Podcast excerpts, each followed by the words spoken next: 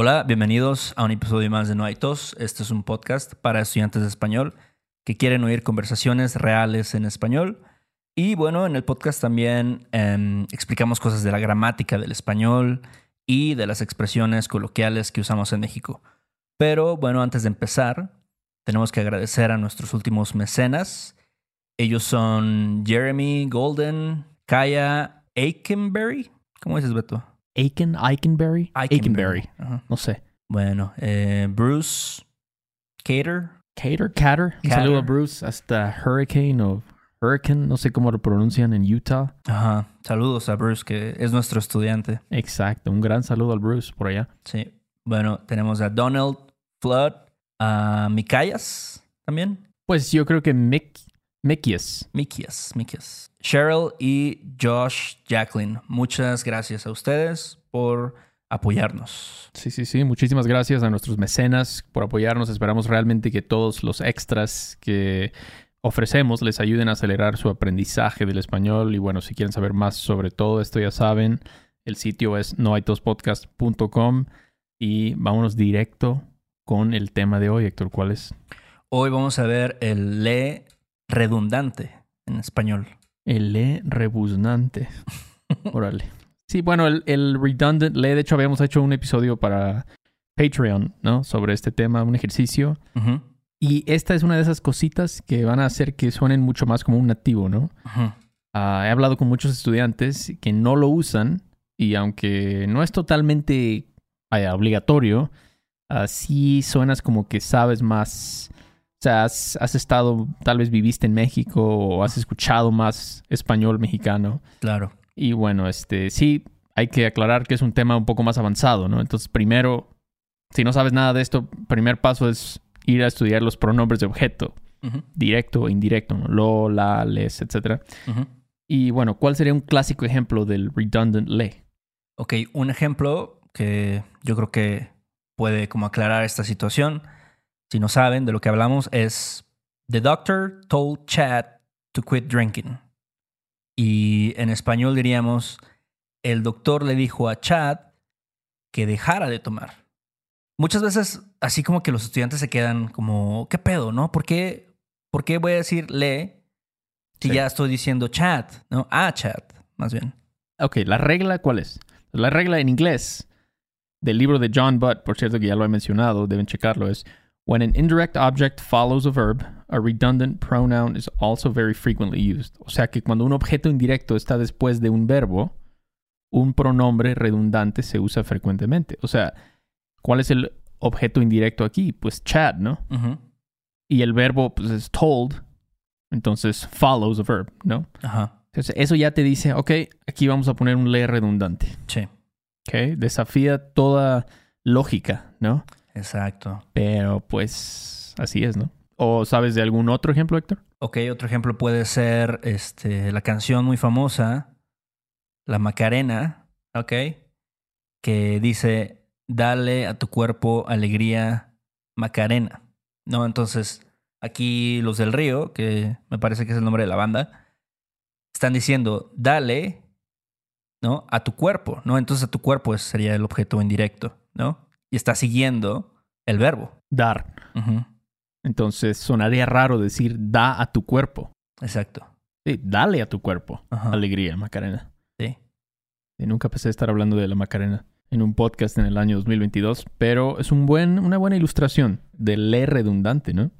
Entonces, pues sí, como les dije, la regla, si te recuerdan esa regla, está bien, claro que al principio, pues hay, no te vas a estar acordando, ¿no? Claro. Pero es algo que si eres analítico y escuchas mucho español, comprehensible input, todas esas cosas, va a empezar a salir naturalmente. Sí, yo también creo que escuchándolo ah, o viendo ejemplos, haciendo tus ejemplos, vas a poder recordar esto de, de le redundante. Exactamente. Y no olviden checar el libro de, de John Budd. A ver si ponemos un link ahí en el, en el video de YouTube. Pero bueno, pues veamos unos ejemplitos, ¿no? Órale, va. Bueno, un ejemplo.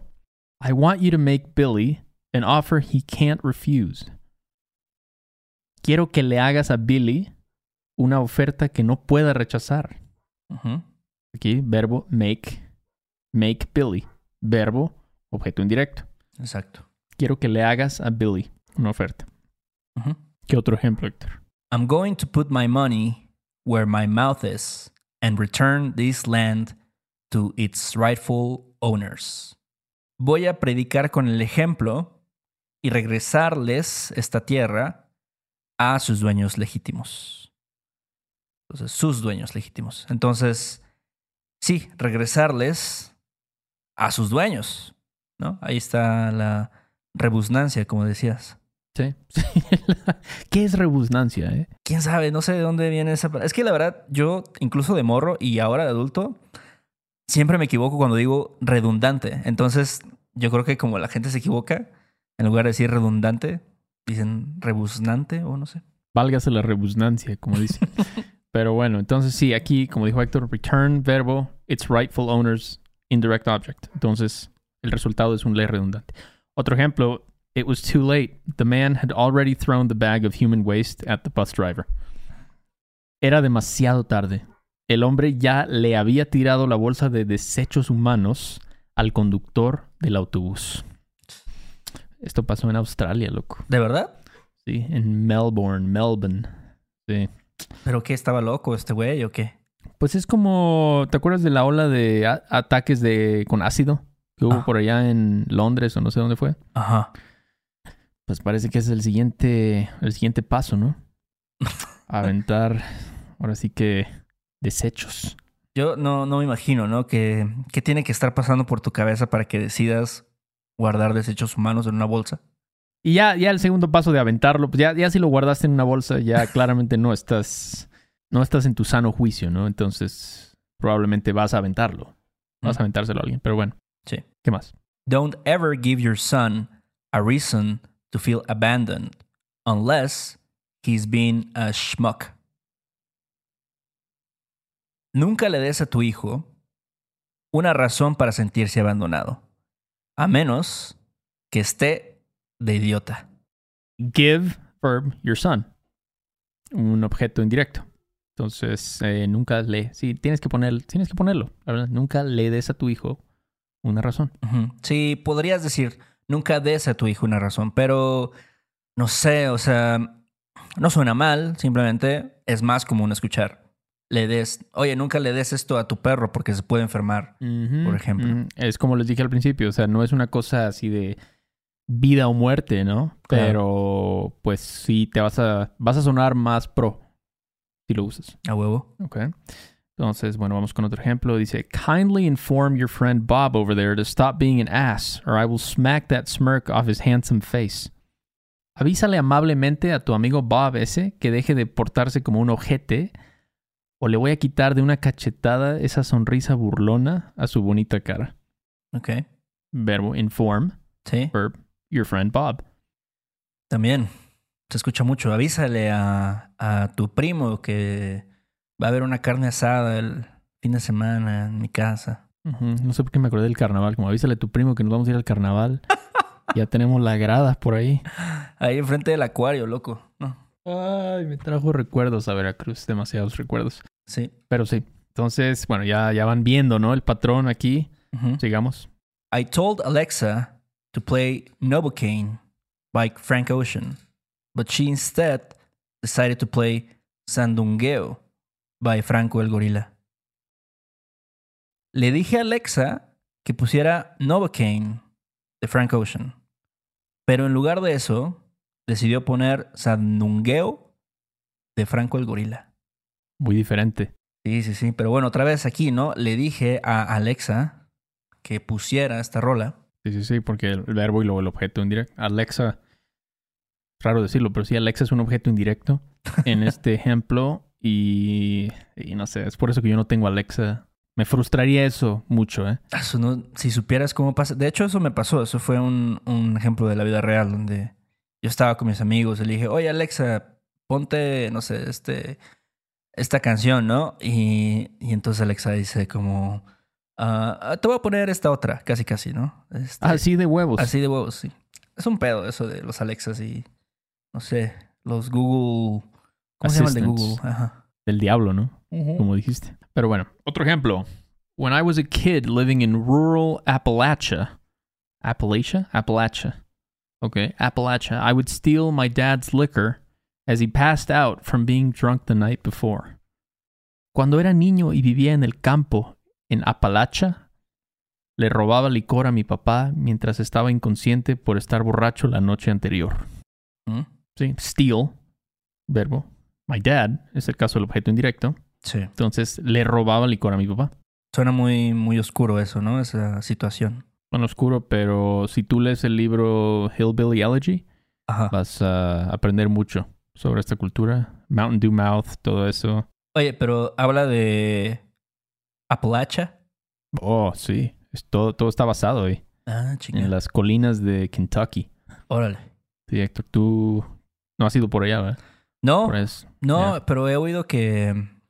No, Kentucky. No, la verdad es que no sé nada. Ahí es donde es Louisville, ¿no? Louisville, Kentucky. Creo que sí, creo que sí. No sé nada de allá. Está medio, medio rudo. Es lo que he escuchado, pero he conocido gente muy chida de por allá. A huevo. Un meet and greet en Kentucky estaría padre. pero bueno. Ok, sigamos. I have begged Karen to come to the reunions, but she says she never looks back because high school was not a good time for her. Le he rogado a Karen que venga a las reuniones, pero dice que ella nunca mira atrás porque la prepa no fue un buen tiempo para ella. Le he rogado a Karen. Beg, verbo Karen. Objeto indirecto. Sí. ¿A ti te gustan las reuniones de, de la prepa?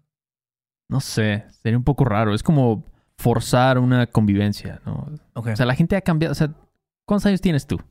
34. Ya 34. O Este ya año. tiene 16 años que saliste de la prepa. Ajá, más o menos. Sí. ¿Tú sientes que todavía tienes mucho en común con Mitchell? Conmigo. O, o, con, o con este, este Guzmán, realmente. Mira, no, digo, Mitchell sí era mi cuate, ¿no? Así en la, en la, en la secundaria, en la prepa. Ese era tu valedor, pero... Es mi malo- Sí, o sea, si me lo encuentro en la calle, pues sí, igual, no sé, le invito una caguama o algo así, ¿no? Pero, pero sí, a, a mí mi conflicto sería como, pues obviamente hay personas con las que sí te llevas, ¿no? En mi caso, sí me llevo con Mitchell, no lo veo mucho, Ricardo también, ¿no? ¿Tú te acuerdas de Richie? Oh, claro, sí, sí. Este, pero no me gustaría ver a todos, ¿no? Tal vez los de mi secundaria o de mi prepa. Sí, es a estar preguntando, ah, ¿y tú qué haces ahora? ¿Qué te dedicas? Sí, sí, sí. No sé, está un poco forzado. Es Entiendo. lo único que digo, pero bueno. Y bueno, el último ejemplo de hoy es LeBron James put a clinic against the Clippers on Sunday afternoon, taking the Lakers to win their first matchup of the season against their city neighbors. LeBron James le puso un baile a los Clippers el domingo por la tarde, llevando a los Lakers a ganar su primer enfrentamiento contra sus vecinos. Ujú.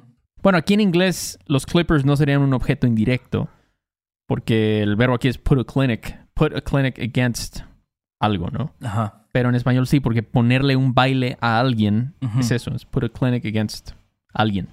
Sí, creo que es algo muy de los deportes, ¿no? Incluso creo que la expresión put on a clinic creo que también se usa mucho en los deportes.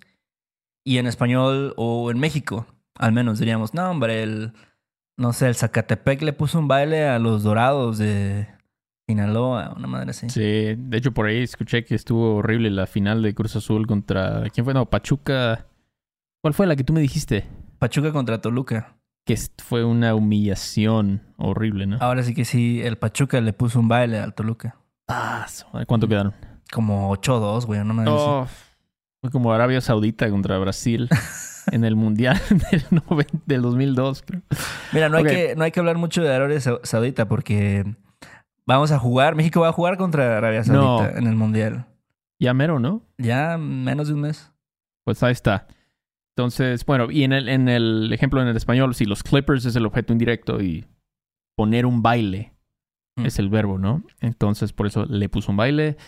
Y um, pues bueno, hasta aquí el episodio de hoy. Espero que hayan disfrutado este episodio. Em, les digo, si pueden tratar de incorporar esto, les va a ayudar mucho a que suenen más natural. Y bueno, si quieren los show notes, ya saben dónde encontrarlo en nuestra página web, noitospodcast.com. Gracias a la gente que nos ha escrito reviews. El William ahí nos dejó un, un review. Saludos William el burro. Sí, un saludo, un saludo por allá hasta Seattle. ¿Y qué más, Héctor? Chequenos en YouTube para que vean los ejemplos. Si quieren contactarnos para tomar una lección o si quieren hacernos una pregunta, lo pueden hacer a través de nuestra página web de noaitospodcast.com. Y creo que sería todo. Pues ahí luego, ¿no? Sobres banda. Do you want to improve your English listening in a fun and natural way? Hi, I'm Connor from the Listening Time Podcast, and I want to help you understand English better. In each episode of the Listening Time Podcast, I talk slowly and clearly in English about interesting topics, and I provide the transcript to help you understand what I'm saying. With each episode, you'll improve your listening, vocabulary, and overall English skills. Download the Listening Time podcast on Spotify, Apple Podcasts, or wherever you listen to podcasts. ¿Quieres regalar más que flores este Día de las Madres? The Home Depot te da una idea. Pasa más tiempo con mamá plantando flores coloridas, con macetas y tierra de primera calidad para realzar su jardín. Así sentirá que es su día todos los días. Llévate tierra para macetas Bigoro por solo $8.97 y crece plantas fuertes y saludables dentro y fuera de casa.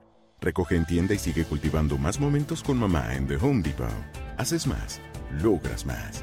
Más detalles en homedepot.com diagonal delivery.